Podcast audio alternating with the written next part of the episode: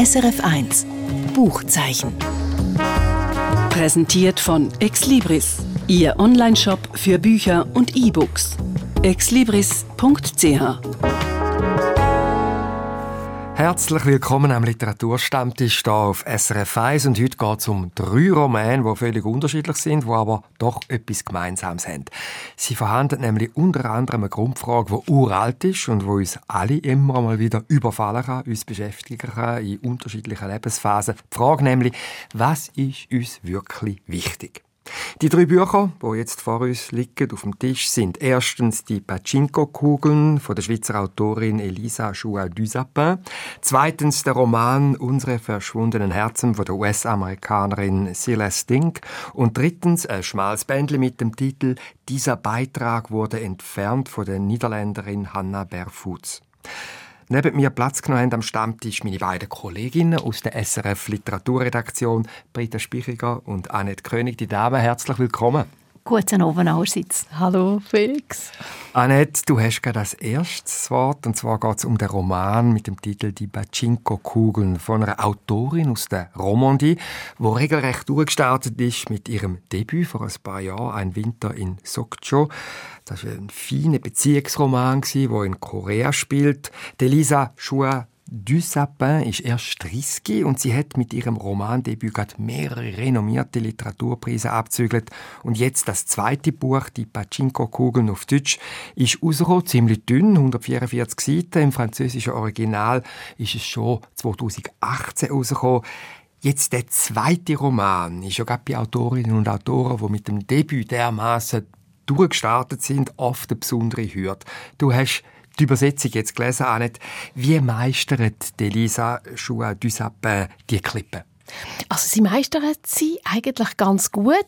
Ich muss aber gestehen, ich habe äh, zwei Anlauf gebraucht, weil beim ersten Anlauf habe ich das zweite Buch so stark am ersten gemessen, wo einfach einmalig ist ein Wurf. Und beim zweiten habe ich äh, erst nach einer Zeit gemerkt, dass sie eigentlich die sprachlichen Qualitäten auch wieder hat und das Feine, wie sie Atmosphäre beschreibt und auch Lebensumstände ganz klar und das doch viel mehr mehr dahinter steckt, auch wiederum auf diesen 144 Seiten, als es im ersten Moment den Anschein hat. Äh, die Pachinko-Kugeln, äh, die haben offenbar etwas zu tun mit Geldspielautomaten, die in Japan sehr populär sind. Äh, was spielen die für eine Rolle in dem Roman? Um was geht es? Also eigentlich geht es um eine junge Schweizerin, die in Genf daheim ist, Claire, und sie ist 30 und sie verbringt den Sommer jetzt in Tokio bei ihren betagten Großeltern. Und äh, sie will mit diesen beiden eine letzte Reise machen nach Korea, nämlich in die ehemalige Heimat von diesen beiden. Und da hat man den Bezug Korea und Pachinko Kugeln, weil ähm, das sind ja eigentlich so Flipperkästen. Ähm, haben so die Anrüchigkeit, dass es so Automaten von den Spielhöllen sind, sind in Japan ein bisschen verpönt. Und ähm, vor allem haben die Koreaner damals, wo sie nach Japan gekommen sind, keinen Zugang gehabt zum Arbeitsmarkt und haben sich nachher das Spiel ähm, ausdenkt, das Pachinko, das Kugelspiel. Und äh, von dort her betreiben sehr viele Koreaner jetzt in Japan so die Spielhöllen mit diesen Kugeln. Und also die junge Schweizerin geht nach Japan zu den Großeltern und dann passiert irgendetwas. Auf den ersten Moment passiert so ziemlich wenig. Nein, also sie geht dort an, äh, will eben die Reise mit ihren Großeltern vorbereiten. Die beiden sind über 80 oder und er äh, steht immer in seinem shiny Laden, wo er, wo er mit diesen Flipperkästen. Also nach Korea. Und die wollen einen Ausflug machen nach Korea, wobei nicht ganz klar ist, ob denn das für die Großeltern für immer wird sein, eine Rückkehr in ihre alte Heimat oder ob das nur ein Besuch ist. Und sie selber, äh, wenn die Großeltern so unentschieden sind äh, und es nicht vorwärts geht. Sie hütet ein zehnjähriges Mädchen, Tochter von einer Französisch-Dozentin äh, an der Uni von Tokio. Und äh, dort bahnt sich jetzt so eine Freundschaft an, ganz feine. Zwischen ihr und dem Mädchen. Dem Mädchen, mhm. ja. Und sie gehen so ins Disneyland, ins Heidi-Dorf, was äh, außerhalb von Tokio gibt. Und äh, das wird ganz fein beschrieben, ja. Wie die Einsamkeit von der Mieko durch die ältere Freundin sich langsam aufbricht und auch Claire über das Mädchen vielleicht auch einen anderen Zugang zu ihrer Heimat findet. Also verstehe ich die richtig, es ist nicht wirklich etwas, was passiert in diesem Buch, sondern es ist mehr so ein bisschen, es sind vielleicht so verschiedene Bilder von einer Beziehung wo du, oder von einer Freundschaft, die hier aneinandergereiht werden. Ja, es ist also wird ganz viel wird einem so verdeutlicht. Beispielsweise die Maika, die lebt unter ganz bescheidenen Verhältnissen. Sehr kleinräumig. Also die Wohnung, wo sie mit ihrer Mutter lebt, ist so eng, dass man sich fast nicht trüllen kann. Sie selber, es ist ein stillgelegtes Hotel mhm. äh, im vierten Stock in der Raucheretage. Und Maika selber hat ihr Zimmer im ehemaligen Schwimmbad, das so ein bisschen schimmlig ist, ohne äh, Fenster, ohne nichts. Also so sieht man so ein bisschen, wie manchmal eben die Lebensumstände können mhm. sein Dem entgegengesetzt ähm, sind äh, die Großeltern, die gegenüber von ihrem Spielhalle leben, auch ganz einfach mit Futon, Tatami-Matte, mit direktem Blick vom Fenster auf Fußgänger, die durchlaufen, dass man die Füße sieht, vorbeimarschieren. Und ähm, da kann Elisa Chouard Dussapin extrem gut in Bilder fassen. Und äh, mhm. auch äh, so, was sie umtreibt. Mieko, die leidet darunter, dass ihr Vater einfach verschwunden ist, nicht mehr auftaucht. Und offenbar ist das in Japan ein Thema. Dort verschwinden einfach Leute, legen sich eine neue Identität zu. Gleichzeitig hat man auf der anderen Seite die Großeltern, die ja sehr alt sind und wo sie ja wie hilflos zuschaut, wie, wie, wie sie irgendwie mit dem ja müssen können umgehen. Die Großmutter, die Nudeln will kaufen und nachher den ganzen Tag äh, in der U-Bahn hockt und im Kreis fährt, bis man sie wieder aufgabelt. Und die Sorge eigentlich auch um die Großeltern und mhm. dass sich auseinandersetzen mit dem Altwerden, das umtreibt die Ich-Erzählerin auch gerade noch. Es ist natürlich schon auch gerade das Leben von zwei Seiten angeschaut. Also auf der einen Seite eben das zehnjährige Mädchen, das eigentlich am Anfang von seinem Leben steht. Und auf der anderen Seite die Großeltern eher gegen das Ende des Lebens, wenn du sagst, die sind über 80, was sie vielleicht nachher auch einfach über den Sinn des Lebens nachdenken Ja, oder eben über eine Unmöglichkeit von einer Heimkehr. Weil das Korea, wo sie dort damals geflüchtet sind, äh, wo der Koreakrieg war, die Heimat gibt es so nicht mehr. Mhm. Und äh, die Enkelin hat wie wollen, ihre Großeltern eben dazu bringen, mit ihnen dort einmal noch einig zu gehen. Und die Auseinandersetzung mit den Wurzeln ist auch ganz zentral mhm. in dem Buch. Also ist je nach Figur ist etwas anderes wichtig im Leben. Was ist denn für Claire wichtig? Ich glaube, für sie ist ungemein wichtig, dass nach Korea gehen. Mhm. Das ist ganz zentral. Also die Forschung auch von den eigenen Wurzeln von den eigenen Wurzeln. Sie kann Japanisch. Sie wird jetzt dann erst Koreanisch lernen mit ihren Großeltern. Da äh, redet sie mit Händen und Füßen, mal ein bisschen Japanisch, mal Englisch. Und man merkt auch, wie ja auch viel Leid vorhanden ist. Die Mutter, die ja nicht mehr in Japan lebt, die Enkelin, die früher häufiger jeden Sommer ist gekommen, jetzt, wo sie erwachsen ist, auch nicht mehr richtig. Mhm. Und was das eigentlich auch heisst für die beiden Großeltern, wenn so der Nachwuchs ja weit wegrutscht? Ich meine, jetzt haben wir über persönliche Beziehungen haben wir geredet über die Frage von der Heimkehr, der Erforschung von der eigenen Wurzeln. Das ist ja die individuelle Ebene. Aber wenn ich dir so zulasse, Annette, habe ich das Gefühl, das ist auch ja, äh, ein politisches Buch. Also da geht es auch um das sehr belastete Verhältnis zwischen Korea und Japan heute noch, aufgrund von der Vorkommnisse vom Zweiten Weltkrieg, also wo die Japaner die Invasoren sind. Wie weit spielt denn das jetzt in den Roman?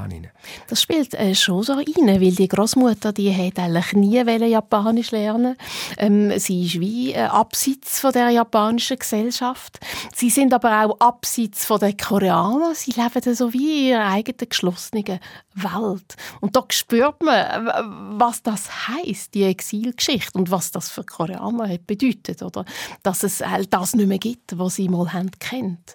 Und auch eben die Besatzungsmacht Japan, nachher die Teilung vom Land und nachher die Migration. Aber wenn man jetzt von Korea redet, wo sie wollen, das wäre Südkorea gemeint. Das ist Südkorea gemeint, ja. Genau. Wie fest ist denn das Buch auch autobiografisch? Also die Autorin, der, habe ich gelesen, ist der Vater Franzos, Mutter kommt aus Südkorea. Sie ist dann als Kind in die Schweiz gekommen, ist zu Porrentruy äh, in der Romandie äh, zur Schule gegangen, hat dann am Literaturinstitut zu Biel, wie viele äh, Schweizer Nachwuchsautorinnen und Autoren studiert. Äh, spürt man da sehr viel Autobiografisches? Das kann ich so nicht beurteilen, inwiefern das jetzt autobiografisch ist. Mm, ich weiß, bei ihrem Erstling ist sie nach Südkorea gereist und hat sozusagen das Setting studiert für ihr mhm. Debüt. Da weiß ich jetzt nicht, inwiefern sie mit Japan verbunden ist oder ob sie dort vielleicht tatsächlich Verwandte hat. Aber man spürt einfach, dass die Claire, die jetzt hier 30 ist, schon sehr nah an der Autorin angelegt ist. Oder wo, wo wird irgendwie die, die Sprache können, wo mehr den Hintergrund erfahren wo, wo sich auch damit beschäftigt, wie die Koreaner Amerikaner in Japan eben ein bisschen äh, randständig sind und eben dann gezwungen, solche äh, Spielhöllen zu betreiben und so. Und da kann man schon eine Verbindung schlagen. Was ich aber auch so ein bisschen daraus höre, ist auch, dass sie über eine Art Einsamkeit schreibt. Also, einerseits eben vielleicht die Isoliertheit der Großeltern, vielleicht aber auch die Einsamkeit von dem Mädchen, das nicht weiß, was mit seinem Vater passiert ist, und auch sie selber, die vielleicht ein bisschen verloren ist, weil sie von einem Land kommt oder in einem Land aufgewachsen ist, mit ganz einem anderen Hintergrund. Also das finde ich äh, sehr äh, spannend, äh, was du beobachtet hast. Also die Einsamkeit spielt bei, bei all diesen Protagonisten Protagonisten eigentlich eine Rolle.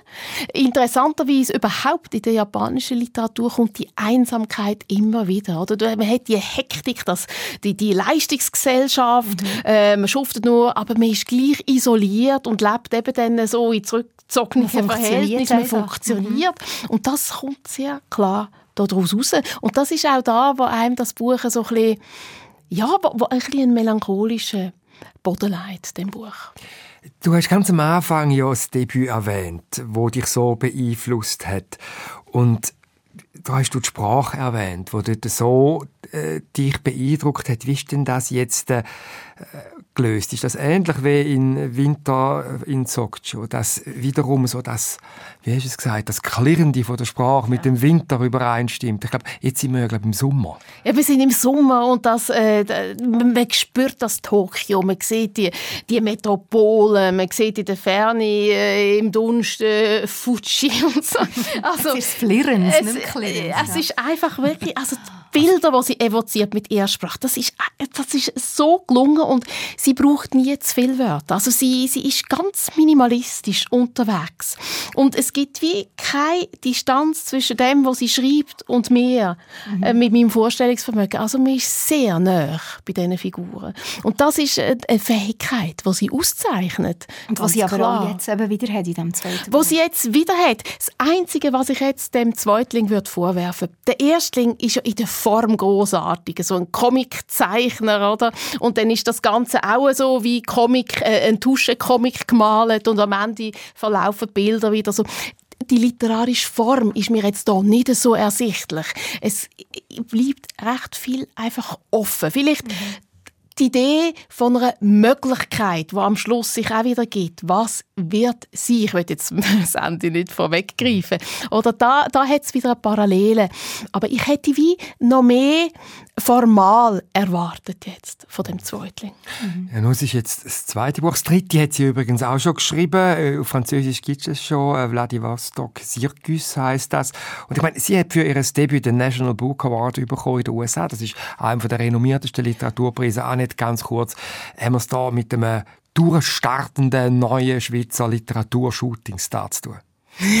das tönt jetzt. Also ganz klar, für mich ist sie eine Entdeckung und äh, eigentlich äh, eine von meinen Lieblingsautorinnen, ja. Gut, lassen wir das so stehen. Eine der Lieblingsautorinnen von unserer Annette König, Elisa Choua du Sapin.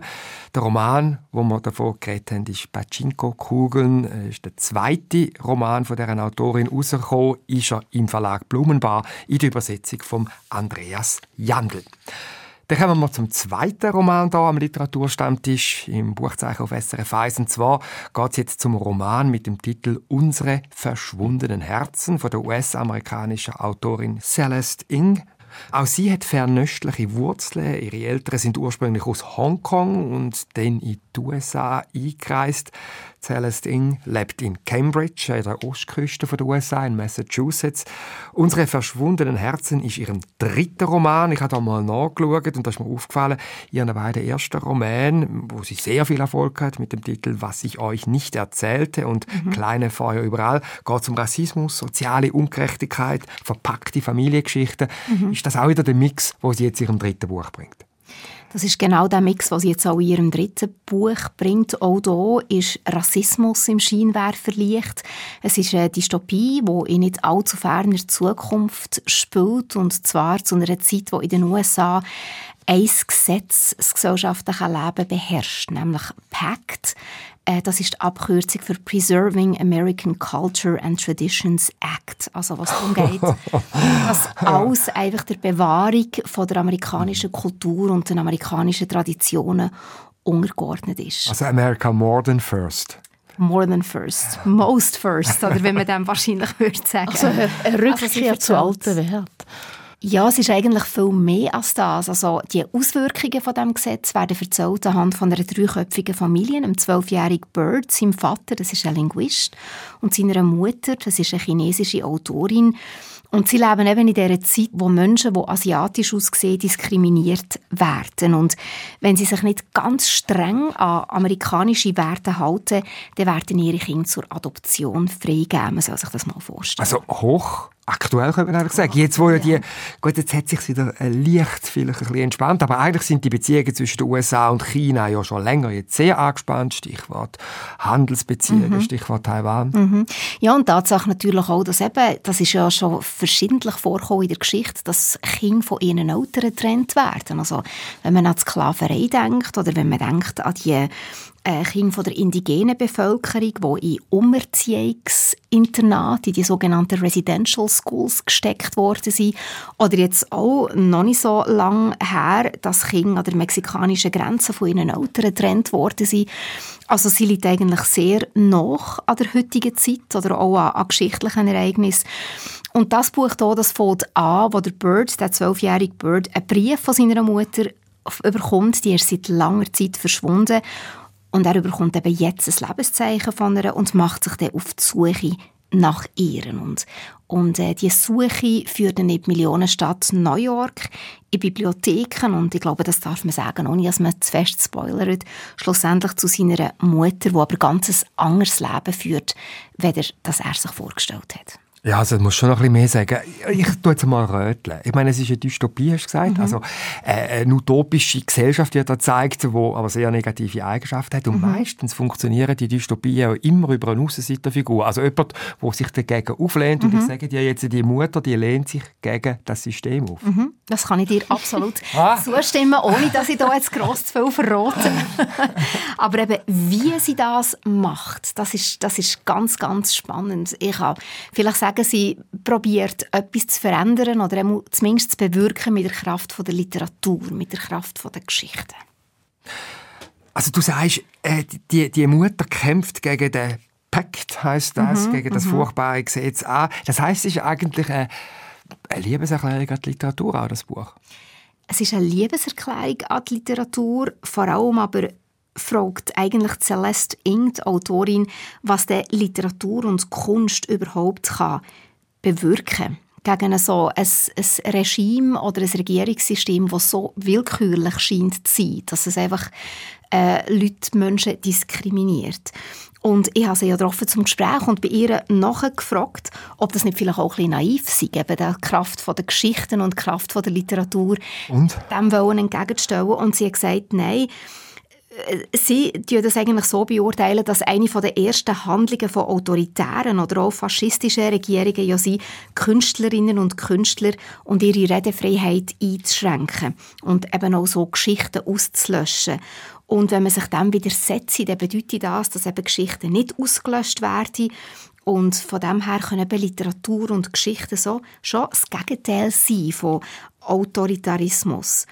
Und äh, sie zeigt eben in diesem Buch zum Beispiel auch anhand von Geschichten, wie die Welt einig war oder wie sie eben auch könnte sein Und da längen sie in ihren Augen, dass eigentlich eben nur schon jemand anfängt und einen Anstoß gibt zu einer Veränderung. Eben, wir sind in dem Buch ja immer so ein bisschen bei der Frage, was ist uns wirklich wichtig? Mhm. Und offenbar ist nicht unbedingt der Bub, der Bird, die Hauptfigur, sondern die Mutter. Die ist die heimliche Heldin oder die offensichtliche Heldin. Und für sie ist wichtig, den Wertekompass zu haben. Den Wertekompass zu haben, aber auch eigentlich ihrem Sohn den zu vermitteln. Das ist eine der Ausgangslagen, die Celeste Ing hatte, als sie das Buch geschrieben hat. Ursprünglich hat sie eigentlich so eine Mutter-Sohn-Geschichte geplant, wo der Sohn eben nicht versteht, wieso sich die Mutter so für ein gesellschaftliches, politisches Anliegen interessiert. Und nachher, äh, wo Celeste Ing das Buch davon schreiben, ist der Trump zum Präsident gewählt worden. Sie hat in der Gesellschaft zunehmend Intoleranz und Hass festgestellt. Und diese Entwicklung ist dann so ein Element geworden von dem Roman. Also, sie hat sich überlegt, wie zieht man ein Kind unter solchen Umständen groß? Wie vermittelt man gleich Hoffnung? Und wie zeigt man einem Kind, dass man auch als Individuum die Welt kann besser machen kann? Das ist eigentlich nachher alles so in diesen Roman geflossen. Und wie macht das jetzt die Mutter? Also im ersten Teil ist sie eigentlich die Suche nach der Mutter und offenbar mhm. dann gibt es einen zweiten Teil, wo Mutter und Sohn aufeinandertreffen. Genau, das ist im zweiten Teil, wo Mutter und Sohn aufeinandertreffen und ich da darf ich jetzt nicht mehr zu viel verraten, wenn ihr ein Buch auch noch lesen wollt. Ja, du verratest eigentlich die Aber, ganze äh, Sendung durch schon nicht so besonders viel. Ja, ich wollte ja auch mal lustig machen drauf.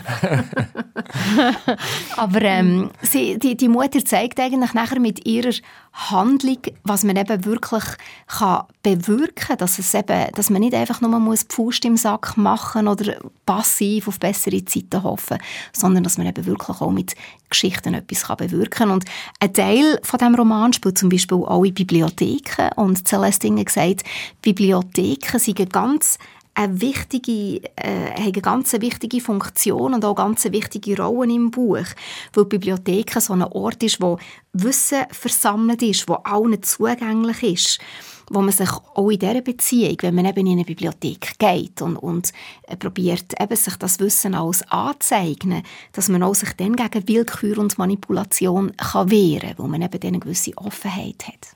Im Grunde genommen ist das in dem Fall eine hoffnungsvolle Dystopie. Also man geht von einer Dystopie aus, mhm. aber man zeigt Auswege daraus heraus. Ja, genau.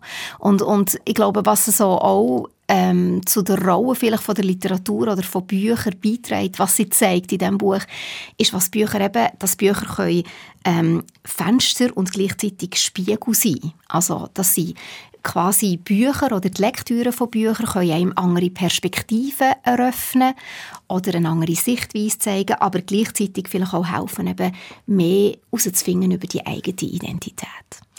Und über die Sprache hast du es noch nicht gesagt. Wunderschöne Sprache, wunderschöne Sprache. Ich bin total begeistert.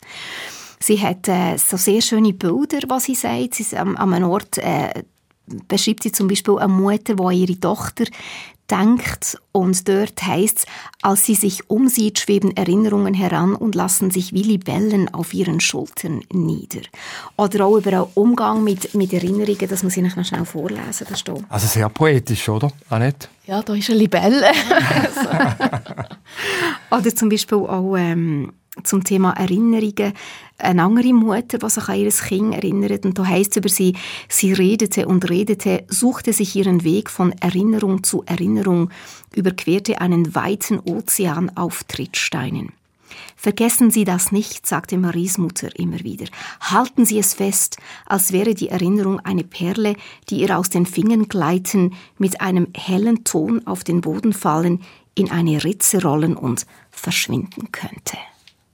Ist doch wunderschön, oder? Ja, du da aber nicht, da können wir nichts mehr sagen. Ja.